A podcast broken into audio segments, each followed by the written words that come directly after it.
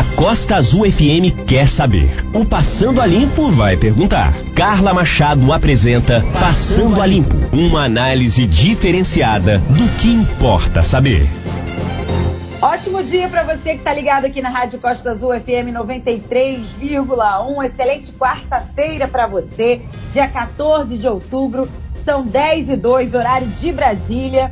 E é isso. É, Passando a Limpo está no ar, num oferecimento de Azulando Piscinas. Solução para sua piscina na Azulando Piscinas.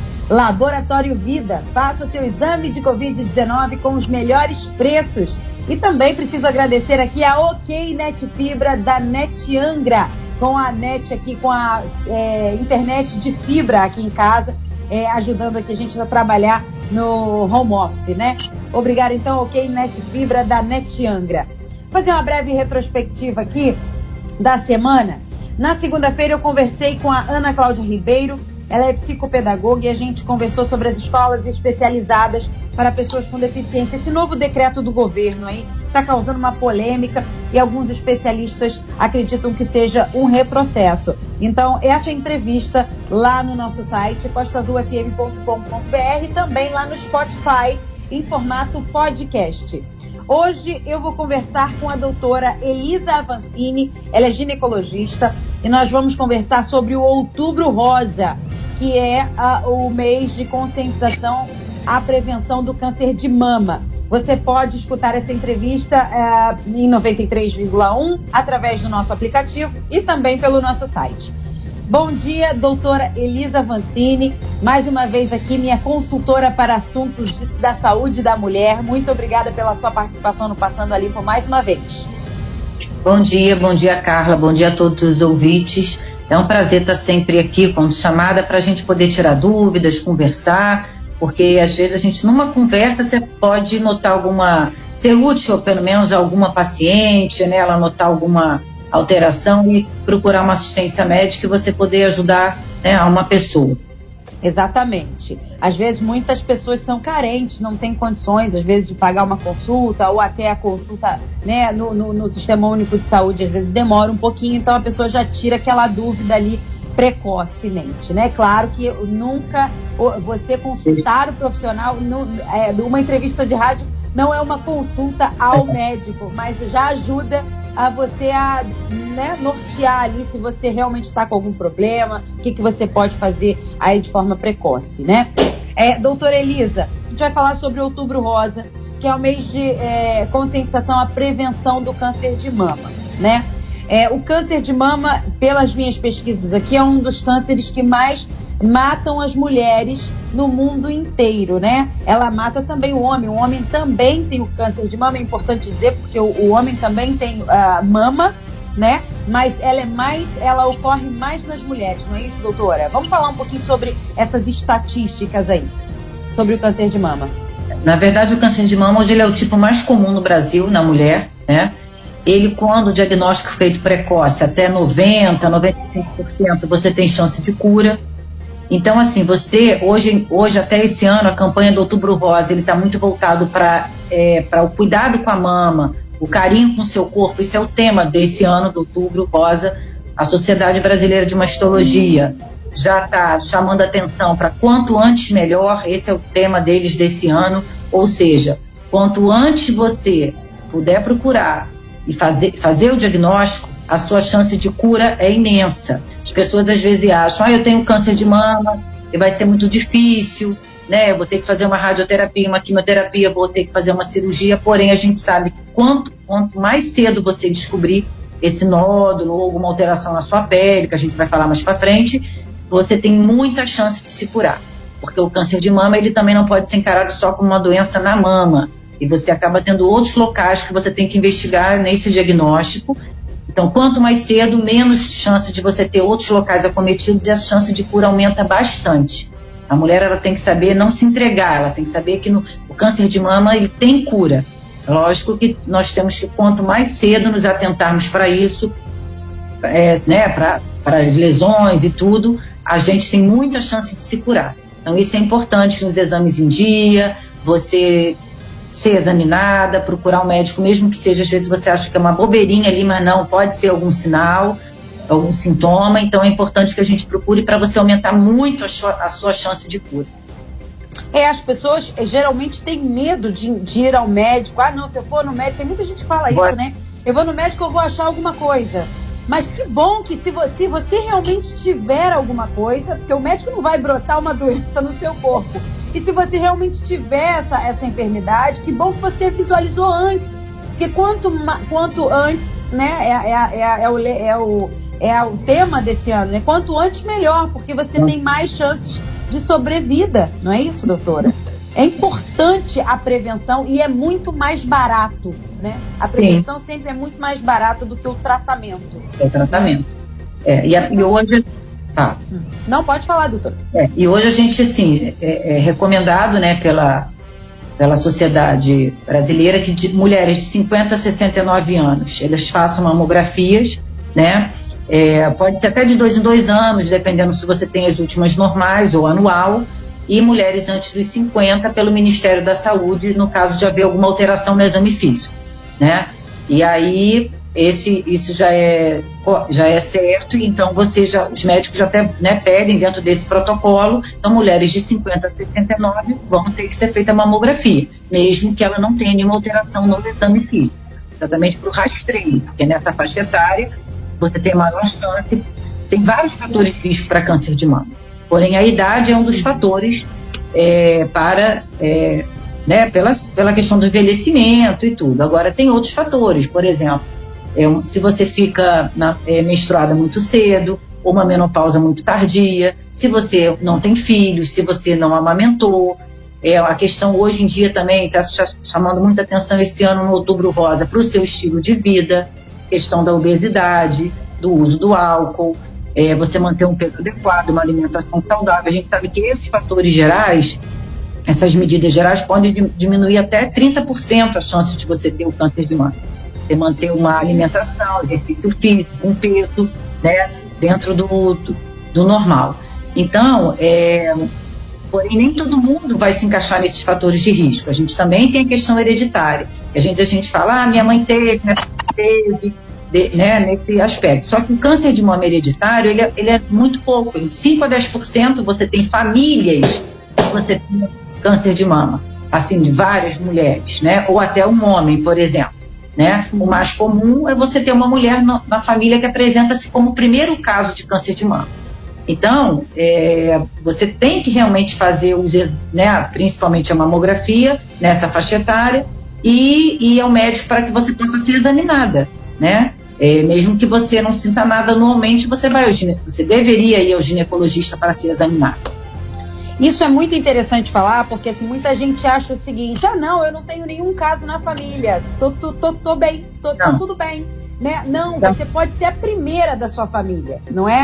E, e geralmente é assim, a maioria, né? É. A maioria, assim, só 5 a 10% que você tem aquela família que você vai investigar. Tem vários casos, mas aí já vai fazer uma abordagem genética, já é uma outra situação. A maioria das mulheres, ela vai ser o primeiro caso naquela família. Outra coisa, essa família também tem câncer de ovário, não é câncer de mama, mas o câncer de ovário a gente sabe que também está relacionado ao câncer de mama. Então, se você teve uma irmã com câncer de ovário, você também tem que ser mais vista, mais investigada, porque você tem mais chance de ter um câncer de mama também. Ô, doutora, é, então repete pra gente aí o que, que o SUS recomenda, da, de que faixa etária até qual, até qual é a faixa etária que é preciso de 50, exame? É, de 50 a 69 anos, a mulher ela não precisa nem ter alteração no seu exame físico, ela é, ela é dita como população alvo, então né, tem, de, tem que fazer mamografia. Menos de, anualmente? Anualmente? Anualmente de 50 a 69 anos anualmente, independente de qualquer diagnóstico prévio, né? Inclusive, você, quando a gente preenche o pedido da mamografia, estou falando assim do SUS, né, você tem escrito população-alvo, que seriam essas mulheres acima de 50 anos. Menos de entre 40 e 50, normalmente você justificaria aquela mamografia por uma alteração, nódulo, espessamento, tem, inclusive tem no, na, na, solicitação para você explicar o motivo que você estaria pedindo uma mamografia para uma mulher com menos de 50 anos. Tá. E, antes, de, e antes disso, não é, não é necessário é isso? Você vai examinar. Normalmente você vai pedir dependendo do exame físico da paciente. né? Lógico que a gente já pegou, já, eu mesmo já peguei paciente com 33 anos amamentando com câncer de mama. E veio aqui, né? A gente examinou e era um câncer de mama. Então, é, não, hoje você vê paciente cada vez mais cedo. Por isso que você, examinando, notou alguma alteração, essa paciente também teria indicação, né, de do, uma ultrassonografia, até uma mamografia também. Muito bem, independente da idade, tendo 18, 20, não importa, né? Se você tem essa questão de alguma alteração, é importante ir procurar o médico e aí é, fazer o exame, né? É, jovem, jovem, 18, né, 20 e tal, você normalmente você tem nódulos benignos, né? A grande maioria do caso. Você é raro, você não costuma ver câncer nessa idade. Agora, uhum. acima dos 30 anos, hoje com 32, 33, a gente já vê. Lógico, uhum. a gente é, já vi câncer com, 20, com menos de 30, mas é muito raro, muito raro. Você normalmente vai até guiar mais pela ultrassom, porque são patologias benignas da mama na faixa etária jovem. Cistos, uhum. Nódulos benignos, que são bem diferentes do exame físico né, do nódulo do câncer de mama. Muito bem, a gente falou aqui sobre os sintomas, então vamos falar sobre eles. São vários sintomas, né? Que, que por exemplo, para você é, que você pode verificar na sua mama e, e, e, que pode ser, pode ser um indício de câncer de mama. Tem até lesões na pele. A gente, às vezes a gente acha que é da pele e não é.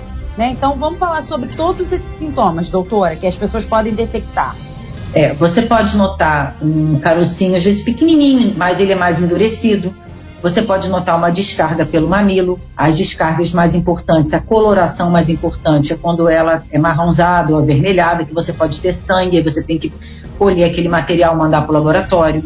Você pode ter alterações na sua pele, como retração na pele, endurecimento, formar uma área tipo uma casca de laranja, é, lesões na pele com muito prurido, descamação. Então, tudo isso você tem que né, notar. Não esperar só o nódulo grande, né? Você, você vendo, fazendo o autoexame, ele é útil no sentido de a paciente notar uma diferença e daí procurar um médico. Uhum. Né? E o nódulo do câncer de mama ele é diferente, ele é mais endurecido, ele não é móvel, né? ele normalmente ele é preso. Então você nota que aquilo ali é, um, é uma alteração é, bem. Você fica bem já suspeita de ser um câncer de mama. Fica, é, é, bastante característico, peculiar, né? Tem essa questão também da inversão do mamilo, também é, é da retração, da retração, a inversão do mamilo, porque ele pode puxar, né? E aí vai retrair o mamilo. Você nota, o mamilo não era dessa maneira, né? De repente você você está vendo no banho, no espelho, que você está tendo uma retração ali permanente, né? Então é uma outra alterações na pele, como eu falei, área descamativa, áreas avermelhadas. Tem câncer que se manifesta como forma uma área tipo uma casca de laranja avermelhada. Às vezes você não palpa nódulo, você palpa essa, esse edema tipo casca de laranja, que é até um tipo de câncer de mama bem agressivo, importante. Então tudo isso, não só o nódulo, né? Você às vezes pode palpar na axila uma não é diferente de uma íngua. Você a íngua é uma, uma uma lesão dolorosa, e, e também ela some, né, um processo inflamatório. Na íngua, quando você tem um acometimento de linfonodo, né, você tem um, você palpa aquela coisa mais profunda, o linfonodo endurecido, ele não se move também no oco axilar, você, o médico vai palpar, vai ver que não se move, não, ele é imóvel, é diferente do, daquela inflamação que às vezes a paciente reclama, ah, tô com uma íngua, tô doendo aqui embaixo do braço, você vai ver, é um, é um linfonodo inflamatório, só que não vai desaparecer. Então, é diferente o aspecto do linfonodo que estaria cometido no, já em um estágio mais avançado, como você tem acometimento de axila, no câncer de mama. Mas às vezes você tem nódulos não tão grandes na mama, mas você já tem o acometimento axilar também. Ou seja, às vezes ele não aparece na mama, propriamente dito, mas na, na axila, né? Então, na, na, na própria axila. Palpar na mama, mas você já vê o comprometimento axilar. Porque tem nódulos profundos também na mama. Tem gente que tem a mama muito. Tem mulheres com a mama, com a mama muito grande, né? Então, às vezes, você tem muito tecido, você tem até uma dificuldade ali em palpar, se o nódulo não for, não for expressivo, né? Muito bem. Doutora Elisa, é, como é que a gente faz corretamente o, o exame do toque em casa? Como que a gente pode fazer para okay. se tocar em casa, a mulher? É, o autoexame você pode fazer até no banho, por exemplo, né, em que você fica mais fácil, porque o uso do sabonete facilita a palpação, você desliza a mão mais facilmente, ou você pode fazer deitada também, não tem problema. Você deve levantar né, o braço, por exemplo, você levanta o braço direito, com a mão esquerda, você examinaria a mama direita. Ao contrário, você levanta, põe na nuca, né, o braço esquerdo. Com a mama direita, você examinaria a mama esquerda. Importante uhum. sempre examinar ou da, do mamilo para a extremidade, né, e se você dividir a mama em quatro, né, que seriam os quadrantes. Então, você no meio divide a mama em quatro e você vai palpando do mamilo para a extremidade. Né? Uhum. Né? Você, normalmente, a paciente fala, ah, eu acho que não adianta muito eu me examinar. Mas a gente sabe que se você fizer isso todo mês, de preferência no período longe da menstruação, porque a menstruação pode alterar sua mama provisoriamente só naqueles dias, você, você consegue notar que todo mês aquela mama está da mesma maneira. E você vai perceber quando você tem uma coisa alterada naquela mama. Por isso que a gente acha, por isso que a gente fala para paciente, vale a pena você se conhecer, você vai ver que aquilo vai estar sempre daquele jeito. Um, em um momento você vai pegar que aquilo não está, né, como estava no mês passado. Então, você vai se conhecendo, você vai se examinando. Então, você vai notar quando tem alguma coisa diferente. Uhum. Por isso que é importante também o auto, por isso que é importante a paciente fazer o autoexame. E a característica do, do, do câncer para um cisto benigno ou alguma coisa benigna é que ele não se move, não é isso? Se ele, ele normalmente... ali, ele geralmente fica naquele lugarzinho ali, ele não fica se movendo na mama, não é isso? Quando você examina, você vê que é diferente, você vê que é um, uma área endurecida, que não se movimenta. E quando você vai examinar a mama, você nota que, diferente de um cisto, que você palpa uma consistência amolecida, um nódulo de você vê que o contorno, por exemplo, do nódulo benigno ele é bem definido, diferente do câncer de mama. Né? E as alterações também no exame físico, as alterações também na mamografia são bem visíveis, bem chamam bastante atenção.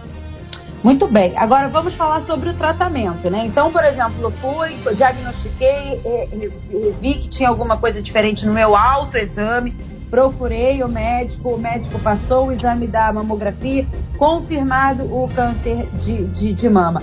É, a pessoa que não tem condições de pagar um tratamento privado, o que, que o SUS oferece para essa pessoa? Qual vai ser o primeiro momento, o primeiro passo dessa pessoa na rede pública? É, normalmente, né, onde você tem um mastologista na rede pública né, para oferecer, você vai confirmar, a, a, mamografia você vai né, desconfiar, suspeitar, e você vai ter que ter um, um tecido, você vai ter que ter um estudo patológico, né, ou biópsia, e tem algumas maneiras se é um nódulo palpável, se não é, também para o nódulo não palpável, você vai fazer o diagnóstico patológico, guiada por ultrassom, por mamografia, e aí você vai fazer o diagnóstico. Você vai ter um tecido daquele nódulo que confirmou o câncer, o tipo do câncer, e outras coisas também mais específicas vão ser investigadas no tipo do câncer. E aí você tem, né, essa mastologista vai encaminhar para um oncologista, porque você tem que ver é, o estadiamento, você tem que ver a cirurgia, quando o nódulo é pequeno, às vezes você só faz um quadrante, ou seja, você só tira um quarto da mama, você não precisa tirar a mama toda, dependendo do tamanho do nódulo, do tamanho da mama, do estadiamento do câncer de mama. Então, muitas vezes você só tira um quadrante e você resolve, faz a radioterapia depois, que tem que fazer no caso de quadrante, e você resolve o caso da paciente. Né? Uhum. Então, normalmente ela vai ser encaminhada para o oncologista, vai ser feito um estadiamento e aí para o cirurgião, né, no caso cirúrgico, vai passar para o cirurgião e normalmente volta para o oncologista, porque tem tratamentos depois para serem feitos no câncer de mama. Fora a radioquimioterapia, você tem a hormonioterapia. Muitas vezes a paciente tem que ficar tomando tamoxifeno, que é uma medicação, por cinco anos. Então, essa paciente, na verdade, ela só tem alta depois de cinco anos do serviço, porque tem medicações para ser feita depois, para você proteger né, essa mulher, que evite que ela desenvolva né, um novo caso né, na, sua, na, na, na outra mama ou no, no, que restou da, da mama Deu operada. Uma, met, uma metástase aí em qualquer é. outro canto também, né, do corpo. Você vai operar, fazer a radioquimioterapia, provavelmente você não está liberada. Você, muitas se encaixam no uso da hormonioterapia e tem que ser acompanhada por cinco anos, e usar a medicação por cinco anos. No caso da retirada total da mama, o SUS ele dá essa a, a prótese para a mulher se sentir, porque mexe com a, com, a, com a vaidade da mulher, né, querendo ou não, né? Sim, depois você pode ter serviços que você faz a reconstrução sim da mama. Muito bem, então. Então, tudo isso é ofertado no nosso SUS, no sim. Sistema Único de Saúde. Não, Gratu é. Gratuitamente, né? Coisas não, por, por exemplo, em municípios pequenos você não vai encontrar né, todo esse serviço, mas é, em hospitais terceirizados você encontra esse serviço Muito bem. É, só lembrando que a gente, no final do, do, do, do, do mês passado, início desse mês, nós temos aí o Serviço Oncológico em Angra dos Reis, o UNACOM, lá no HMJ, Hospital Municipal da Japuíba. Então, na verdade, todo, toda, toda essa, todo, todo esse processo agora pode ser feito aqui na cidade, em Angra dos Reis, não precisando que as pessoas se desloquem para fora da cidade, não é isso, doutora? É, a gente tem que ver assim, o tratamento, a cirurgia, né? Você tem que ter cirurgião oncológico, né? Até um mastologista tem como fazer as cirurgias, a cirurgia para o câncer de mama. Tem que montar, tem que ter o serviço de radioquímio, né? Uhum, Terapia. Uhum. E a reconstrução é que realmente eu não sei se, se já está em, é, já nesse nível, né, no município. Uhum. Né? Mas o objetivo é que pelo menos a abordagem da paciente, o tratamento inicial e cirurgias sejam feitas aqui, né?